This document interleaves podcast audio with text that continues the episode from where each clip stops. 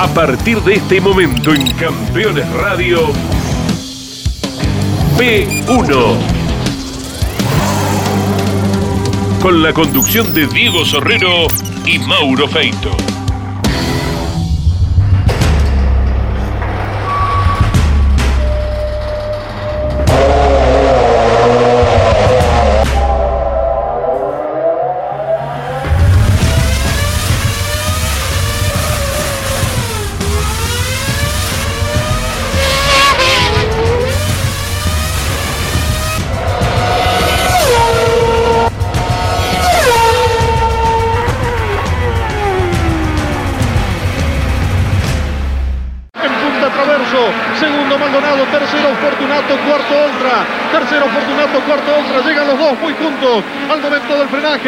Pide paso. El Peugeot 505 se tocó el auto de Maldonado contra Traverso. Está en punta. Maldonado lo tocó a Traverso. Y atención, Traverso que lo choca.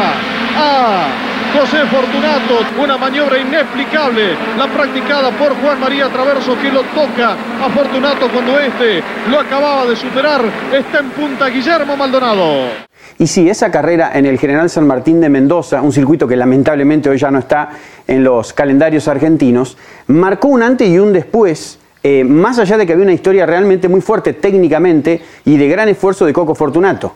Pero mm, después de esa carrera, de ese toque, de ese accidente, de la posibilidad de Fortunato de llevarse la victoria, que hasta ahí era un gran candidato, eh, mucha gente se hizo fanática de ese Peugeot y de esa historia apasionada de Fortunato por la marca. Fuimos con P1 a Lobos, al taller donde se fabricó ese auto, a buscar un poco más de esa historia. ¿Quién es? ¿Quién fue Coco Fortunato como piloto dentro del automovilismo argentino? Y encontramos eh, de esas historias que mm, cuentan con una pasión de una sola marca de ese amor eh, que queda representado en este caso en Peugeot de principio a fin. Contará, por ejemplo, por qué en una unión con una historia del automovilismo europeo él elige el 505, un auto que técnicamente tenía algunas dificultades para ponerlo en pista, para ponerlo en pista adelante especialmente, ¿no? Pero mm, el esfuerzo de Coco Fortunato hizo que el 505, que la marca Peugeot eh, pusiera su primer mojón de conocimiento histórico dentro del TC2000 lo que luego hizo Peugeot, todo arrancó con Coco Fortunato y un gran esfuerzo. Pero como decía, fuimos a buscar otra historia. Y como todos esos pilotos que muchos mm, cayeron en el TC2000, tienen una historia que nació en el turismo nacional. Un turismo nacional que en ese momento no solo competía en pistas, sino también que lo hacía en tierra, parecerá la vuelta de la manzana, y también varias competencias en San Juan y también en Potrero de los Funes. Allí, allí va a tener un grave accidente, Coco, eh, pero que significará una bisagra en su carrera técnica. Ah, no me quiero olvidar. Eh, en toda la historia que contó en su taller, eh, la palabra amistad está arriba de todos. ¿Y la amistad con quién? Con su gran amigo, con Néstor Apela, quien hace poco tiempo nos dejó en esta vida terrenal. Néstor Apela, un hombre de lobos con mucho conocimiento técnico, muy reconocido también en el turismo carretera, donde luego también fue piloto. Eh, siempre estuvo en la entrevista con Coco la palabra de Néstor Apela, el nombre de Néstor Apela, con quien comenzó a correr y con quien fue su gran amigo técnico eh, y de su vida en, Lobos. Em, es una historia que no solo es distinta por lo que la cuenta, sino porque se grabó en el taller con una escenografía increíble. El 505, el 505 de ese famoso toque con el flaco Traverso en Mendoza estará de fondo en toda esta entrevista. Serán dos capítulos. Yo sé que usted se va a quedar enloquecido cuando corte este capítulo porque serán dos. Y Coco Fortunato eh, recorrerá ese auto para mostrarnos pieza por pieza y cómo fue construido. Serán dos semanas a puro león, a puro Coco Fortunato en P1, capítulo 1.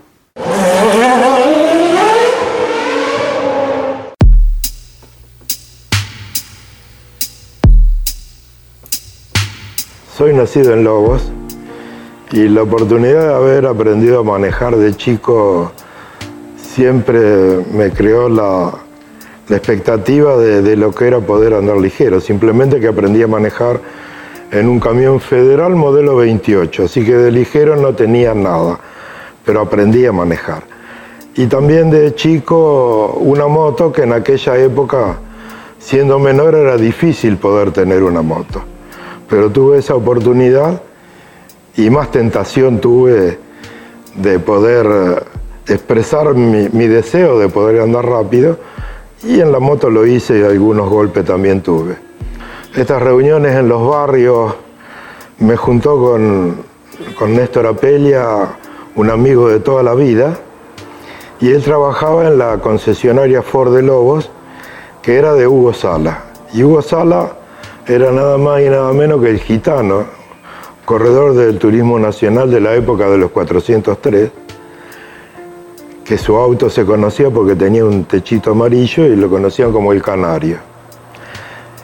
Y, y Néstor al trabajar en la agencia empezó a acompañarlo en los grandes premios y me invitó a mí para poder participar. Y, y de participar en, en, el auxilio de Hugo, eh, ya era un miembro más en el taller, comencé como muchos en aquella época, barriendo el taller, cebando mates, esmerilando válvulas y ya había hecho un progreso importantísimo. Cuando me tocó esmerilar una válvula, temblaba. Así que seguí avanzando hasta que cuando Néstor compra un, un auto de, de, un Peugeot, para correr ya Néstor me habilitó a que, a que echara mano a su auto. Así que de ahí empecé a, a contagiarme de este, de este león bendito. hasta que hay una carrera que en aquella época había muchas de las carreras, estos maratones del turismo nacional, carreras largas, y había una carrera que era de las, de las largas, una de las más cortas, siete horas, en el autódromo, y me invita a correr. Así que, eh, eh, bueno, tuve que sacar pecho y pedir permiso en casa para correr. Y bueno, me, me dieron permiso y corrí con Néstor. Una experiencia inolvidable. No conocía ni el autódromo de Buenos Aires, habíamos andado mucho en, en ruta, así que fui, me tuve que subir al auto, di cinco vueltas y, corrí. Y terminamos la carrera, o sea que tuve la oportunidad de andar tres horas y pico arriba del auto. Así que esto ya era insalvable. Yo tenía mi auto particular, que, mi auto personal que me había regalado mi padre. Trabajaba yo, mi papá tenía una ferretería y siempre fui a trabajar, solo faltaba para correr. Y, y me dio un montón de gustos y era bastante cumplidor. A motivo de eso, cuando le pido permiso para comprar un auto para hacerlo de carrera, me propuso que vendiera mi auto particular y que comprara el auto carrera y lo que me hacía falta él lo iba a poner. Y yo en aquella época tenía una Torino 380W con una leva de oreste, con sus patonas puestas, un aparato extraterrestre. Y sí, me decidí, lo vendí, compré el auto y en todo lo que demás me faltó me apoyó él. Y compré un 504. Este, así que en aquella época el, Club Deportivo de los Concesionarios Peugeot, a los que nos adheríamos a ellos, nos entregaban los autos a través de las concesionarias a precios de concesionario. Me costó mucho a mí en el auto aprender y, y, nos costó mucho que el auto sea competitivo. Pero era algo al que le puse muchísima garra y muchísima dedicación y me ayudó mucha gente, muchísima gente. Y todo eso hizo que en algún momento llegamos a ser competitivos, este, a los tumbos aprendimos a manejar hicimos en esa época, no había como hoy tantos recursos, no había simulador, no había escuelas de piloto, así que lo tuvimos que hacer este, con grandes riesgos. Rompimos unos cuantos autos. Tuvimos cinco años peleando por ser protagonista.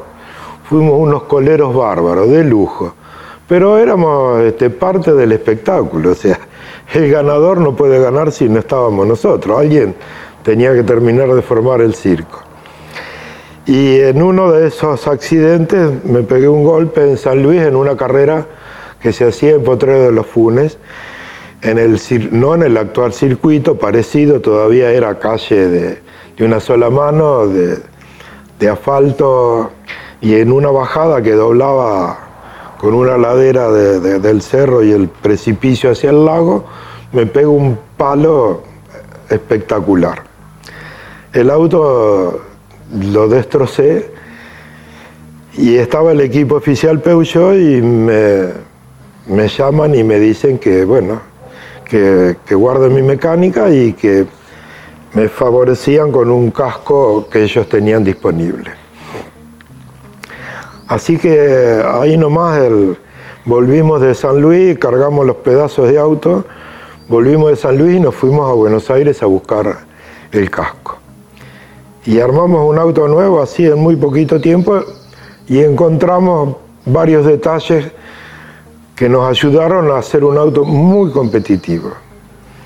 Yo ya había mejorado mucho los motores, habíamos este, trabajado mucho, había comprado un flujómetro en aquella época, este, no era tan común y tuve la oportunidad que un amigo me facilitó eh, todo lo que había aprendido en un curso que había hecho en Superflux en Estados Unidos y aprendí a manejar el flujómetro con bastante solvencia, lo que hizo que, que progresara con el motor rápidamente y, este, y teniendo el banco de prueba, cómo ir comprobando eh, y al tener varios motores, que estábamos haciendo el auto de Sala, el de Néstor y el mío, eh, los trabajos eran bastante intensivos y eso me dio la oportunidad de poder progresar. Los mejores motores tenían 155 caballos, pero era, eso era, nosotros teníamos esa potencia y era demoledor el auto hasta que en el año 81 se hace un campeonato con los mismos autos, la categoría encuadrada dentro del grupo, grupo 12 del reglamento internacional, eran los mismos. Todas las carreras eran de dos horas, compartida con dos pilotos.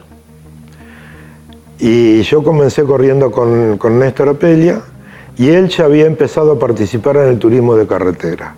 Lamentablemente esta grieta, que ahora está de moda la palabra, existía en el automovilismo y esta disputa entre el Automóvil Club y la CTC, que lamentablemente no terminó, figura en los papeles pero no terminó, este, a Néstor le quitaron la licencia por haber corrido en el turismo nacional conmigo. Y bueno, corrimos con Néstor dos carreras que habíamos ganado. Estábamos primero en el campeonato, yo tenía que seguir, quería seguir corriendo. Mi auto era muy competitivo.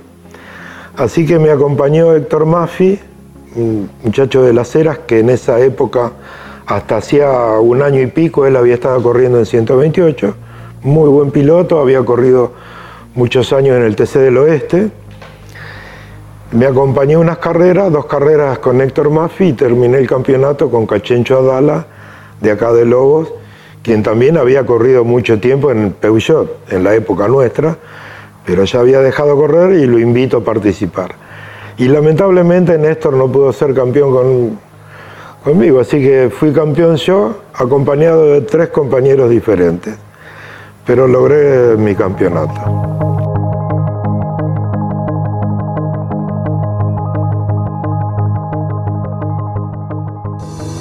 si estás buscando un repuesto original o alternativo para tu vehículo importado. CBM Auto. Años de experiencia. Miles de clientes satisfechos. Importador directo desde Estados Unidos y Europa. cbmauto.com. Yo, Norberto Fontana, te lo recomiendo.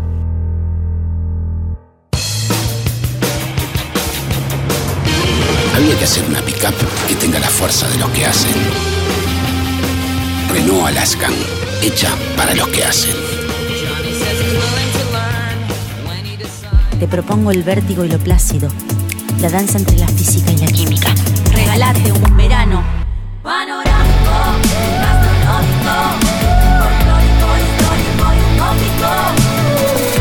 Córdoba siempre mágica. Córdoba siempre mágica. Verano fantástico.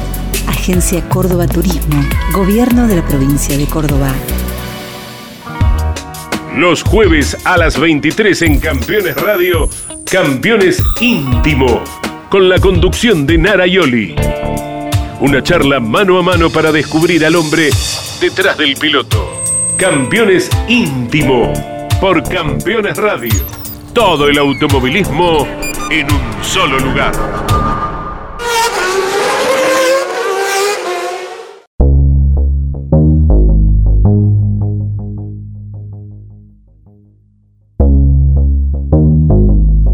A partir de ahí, el próximo año la categoría incorpora la clase A del turismo internacional, que eran autos con otra preparación, ya habían aparecido los autos de tracción delantera y eran mayoría lo que hizo que tuve que buscar otro camino.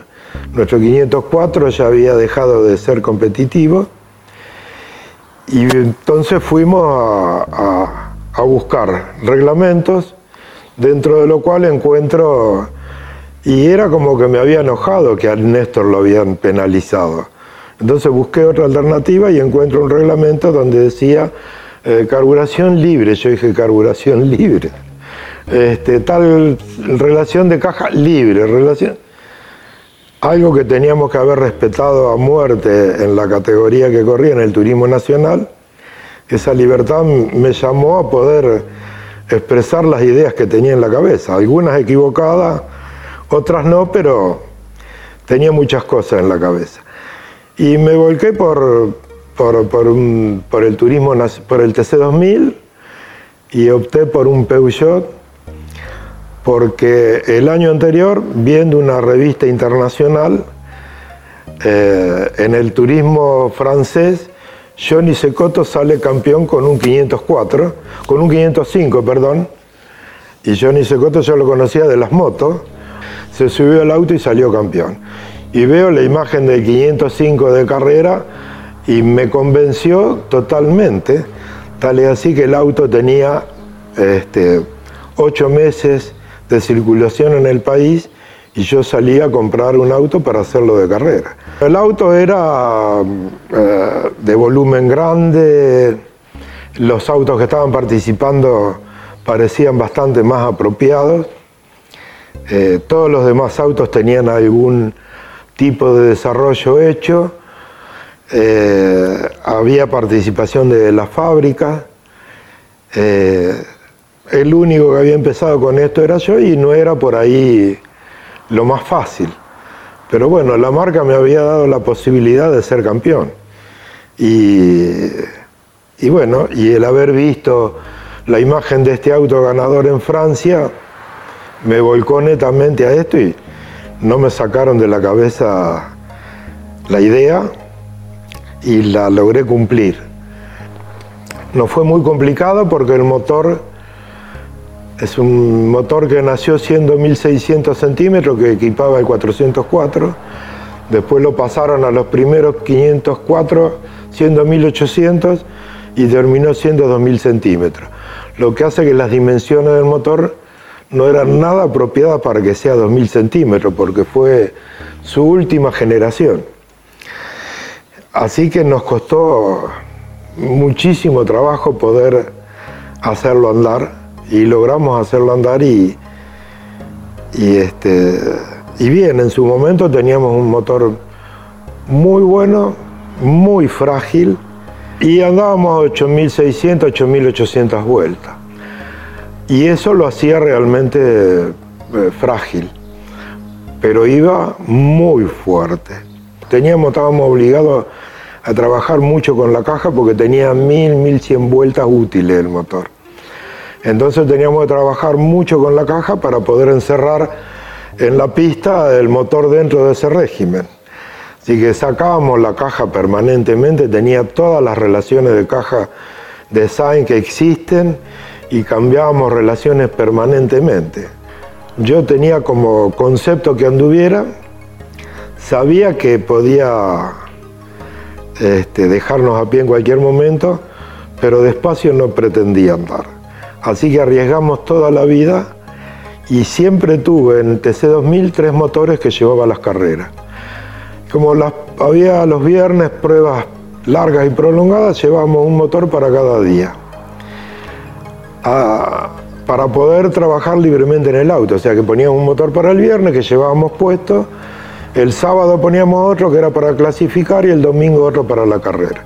A veces nos veníamos con los tres rotos, pero siempre estábamos en la conversación, estábamos ahí. Así que imagínate del sacrificio que te digo, tres motores de los cuales pretendíamos que sean parecidos para que lo que eh, descubríamos en los ensayos sea parecido cuando poníamos los demás motores.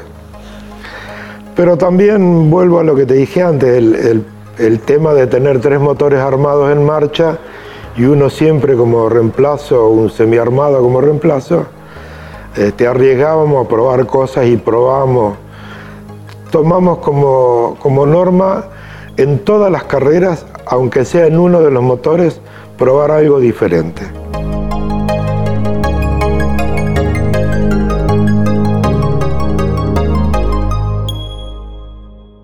Si visitas Miami, no extrañes lo que dejas por unos días. Visita Las Acacias, el gourmet argentino. Productos argentinos y regionales. Las Acacias. Un punto de encuentro en Doral. Encontranos en la 82, 00 Northwest y la 14 Street. Aumenta la productividad y ganancias de tu taller con el equipo de alineación 5D Macking Parts. Obtener resultados en 90 segundos con la alineadora más rápida y precisa del mercado. Realizamos instalaciones en todo el país con técnicos profesionales y brindamos capacitación in situ para expertos o principiantes. Transformar tu taller a premium. Macking Parts. Campeones la revista de automovilismo. Toda la actividad nacional e internacional con la información más completa y las mejores fotografías. Campeones. Conseguila en formato digital los lunes posteriores a cada fecha de turismo carretera o los martes en todos los kioscos del país. Todos los viernes en Campeones Radio Fórmula 3 Radio. Un programa dedicado íntegramente a la información de la Fórmula 13 Metropolitana, la categoría de monopostos más importante del automovilismo en Argentina. Fórmula 3 Radio. Con la conducción de Andrés Galazo. Todos los viernes a las 15 en Campeones Radio.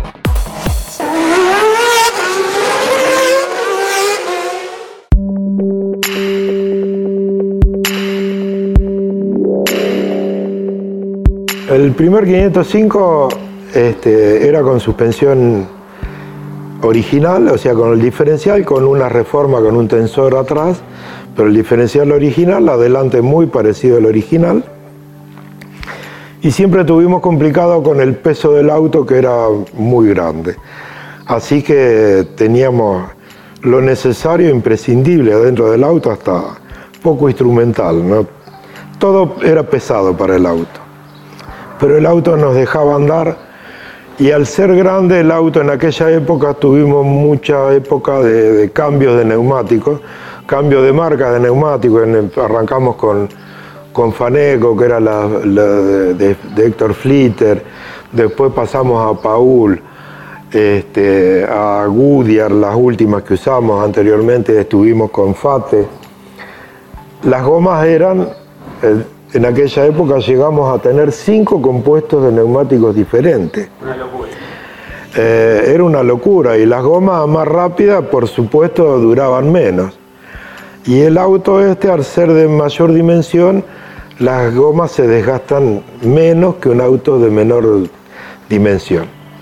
Así que en esa parte, en ese periodo de gomas blandas o frágiles o, o en algunas en pleno desarrollo porque en algún momento se generaron cambios, de un momento para otro apareció otra goma, este, lo supimos aprovechar y, pudimos funcionar bastante lógico en, en muchas carreras. En algunas nos llevamos por delante con las dificultades lógicas, que, que, eh, teníamos en todo este proceso que íbamos probando cosas, pero... Y en una carrera en San Juan tengo un despiste y golpeo mi primer 505 bastante fuerte y, el entusiasmo de seguir corriendo nos había quedado un 504 del, del rally que corríamos, que en la época del turismo nacional teníamos un auto para rally y otro para las carreras de pista, un auto que lo habíamos volcado con no mucho daño y lo transformamos en TC2000. Y fue bastante histórico porque en 15 días le sacamos los bollos que teníamos, le pasamos toda la mecánica del 504, inclusive de 505, perdón, y hasta le pusimos la trompa del 505 y fuimos a correr una carrera a La Pampa que salimos cuarto, así que un desafío impresionante, cosas que, que logramos en el, en el taller. Estuvimos la primera semana con un, con un amigo que era el encargado de ir a buscar los que tenían que trabajar. Se trabajó durante las 24 horas programadas y este amigo los llevaba a dormir y cuidaba que se acostaran para irlo a buscar y que estén todavía conscientes y que vuelvan a trabajar. Así que teníamos el turno de, del chapista, del pintor, del que venía a, a masillar, a pintar, el electricista y en 15 días estábamos en la carrera, o sea que días útiles, pero eran esos desafíos de nuestro taller vivía lleno de gente, eh, entre 50 a 70 personas permanentemente. La gente lo vive en el interior de diferente manera. Y lo disfrutábamos nosotros y la gente también. Y, y nos dejaba contentos de que la gente también lo, lo disfrute y participe. Teníamos, nos llevaban eh, comida, café, nos llevaban mate, eh, cosas inolvidables. Mi cabeza metida siempre con el 505 hace que reparemos el 505 primero, eh, mientras seguía corriendo con el 504, nos habían habilitado a poner la suspensión independiente original y la ponemos en el 505. O sea, ya lo, reparamos el casco de los golpes que teníamos y le ponemos la suspensión independiente original. Y nos costó hacerla andar y nosotros pensábamos que con eso era suficiente.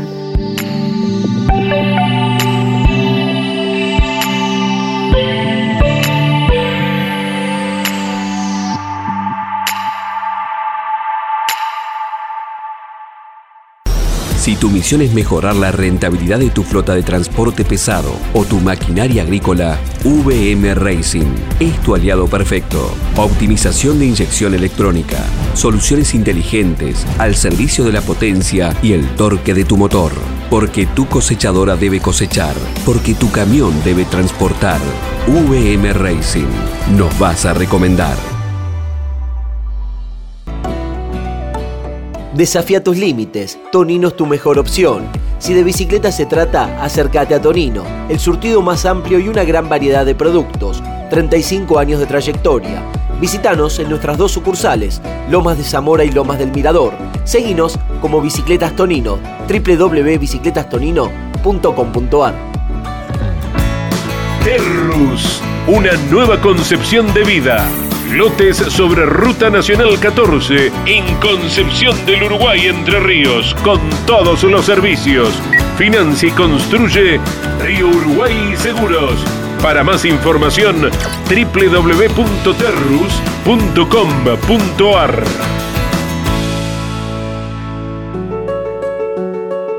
Editorial Campeones presenta Reutemann Eterno. Una biografía homenaje a Carlos Alberto Reutemann, desde su infancia hasta su consagración en los principales circuitos del mundo a través de más de 300 páginas. Reutemann Eterno, un extenso recorrido por la trayectoria de uno de los más grandes deportistas argentinos y la palabra de quienes más y mejor lo conocieron. Reutemann Eterno una obra única como el relieve de su protagonista, Adquirí edición limitada en campeones.com.ar haciendo clic en el banner de Reuteman Eterno. Comunicate con este programa. Deja tu mensaje de texto o voz al WhatsApp de Campeones Radio. 11 44 75 0000. Campeones Radio. Todo el automovilismo en un solo lugar.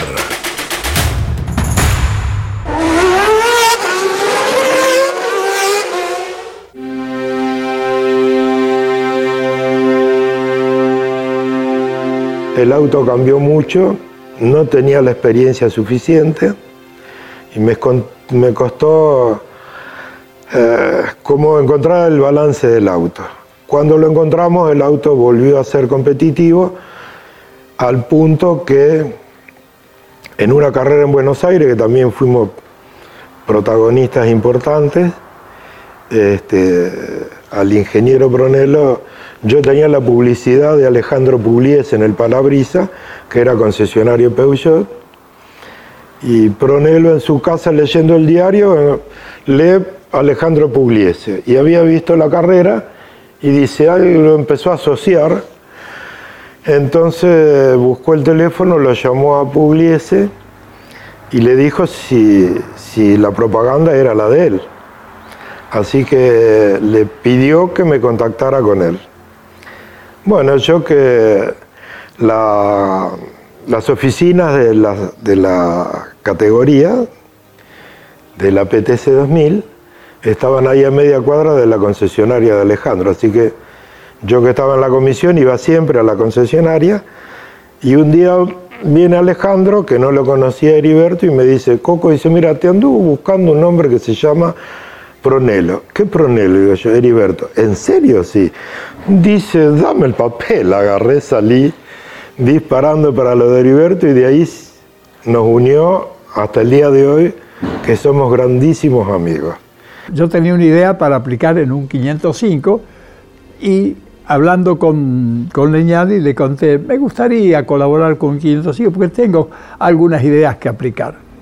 Y entonces él me dice, y yo tengo la persona con la que vos te llevarías extraordinariamente bien porque es un ser especial. Y cuando llego, me presento y me dice, ah, Fortunato, usted, sí, usted es Coco Fortunato, sí. Ah, él hacía tres años que estaba en Brasil, había vuelto a Argentina y me dice, no, vi una carrera, me llamó la atención su auto, dice, yo si le gustaba, dice, tengo un proyecto en mente, dice, para poder hacer, si, si le gusta, podemos hacer algo. Bueno, sí, como no. Empezamos a hacer el auto, yo tenía seis chicos becarios trabajando acá eh, en otros temas de rutina, digamos, eh, y los puse a trabajar cierta cantidad de tiempo por día en eso. Vuelvo a la reunión, me vuelvo a casa y yo el otro martes, que todas las reuniones eran los martes, paso por el taller de Heriberto, tenía tres, tres tableros llenos de dibujos en aquella época, a lápiz tendido, con el desarrollo de mi auto. Yo lo llamé aparte, le digo, ingeniero, nosotros hacemos el auto a bolsillo, yo no tengo para pagarle esto. Entonces me miró y me dijo, ¿y quién te dijo que te voy a cobrar? No, bueno, pero tiene gente trabajando en esto. Es gente mía, no tuya. Dice. Si, a vos te interesa, seguimos. Si no, no. Sí, como no me va a interesar. Yo cuando vi lo que era esto, bueno, así nació este auto.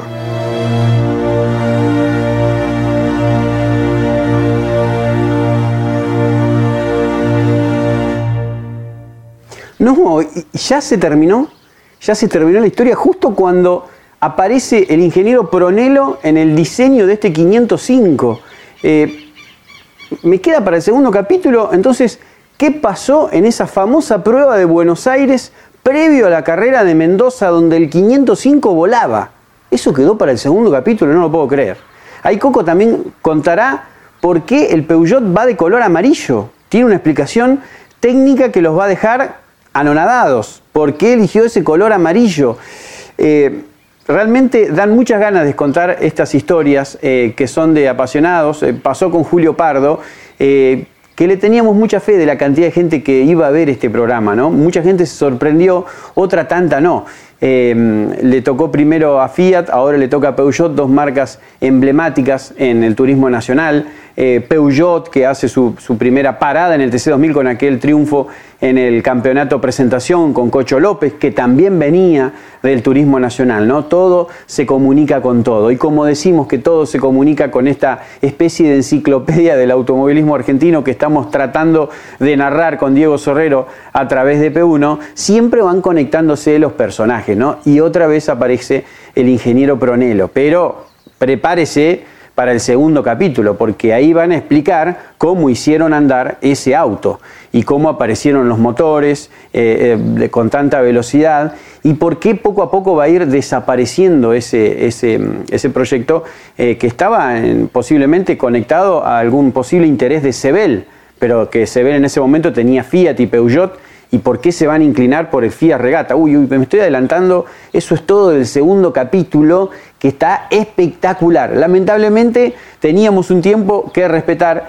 y la verdad que está muy buena la nota, eh, la, historia que empezó a contar Coco Fortunato. Eh, me quedo con algo, ¿no? Coco Fortunato, un tipo realmente con mucho conocimiento técnico, eh, piloto y motorista, piloto y motorista. Creo que eso ya lo hace colocar en otro mm, índice de la historia del automovilismo argentino. Sabemos muy bien lo que significa que un piloto prepare sus propios motores y sienta cuando al motor le duele, cuando le pide un poco más. Bueno, el Peugeot lo tenía que llevar a un alto régimen para que esa potencia explotara, estuviera bien, bien arriba y a veces lamentablemente el motor no, no aguantaba. Esas cosas a los que nos gusta el automovilismo, cuando un tipo lo cuenta, eh, traspasa la, pantalla ese sentimiento, ¿no? De decir lo que le dolía al motor, que lo tenías que llevar a ese régimen de RPM para que eh, lleve la potencia al piso. Fantástica esta historia que mm, no solo fue ese Peugeot 505 de Mendoza, sino que hay una gran historia que ya comenzó a contar Coco Fortunatos. Nos vemos la semana que viene con el 505 amarillo que casi gana en Mendoza.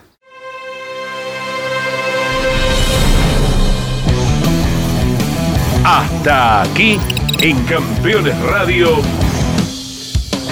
P1. Con la conducción de Diego Sorrero y Mauro Feito. Campeones Radio.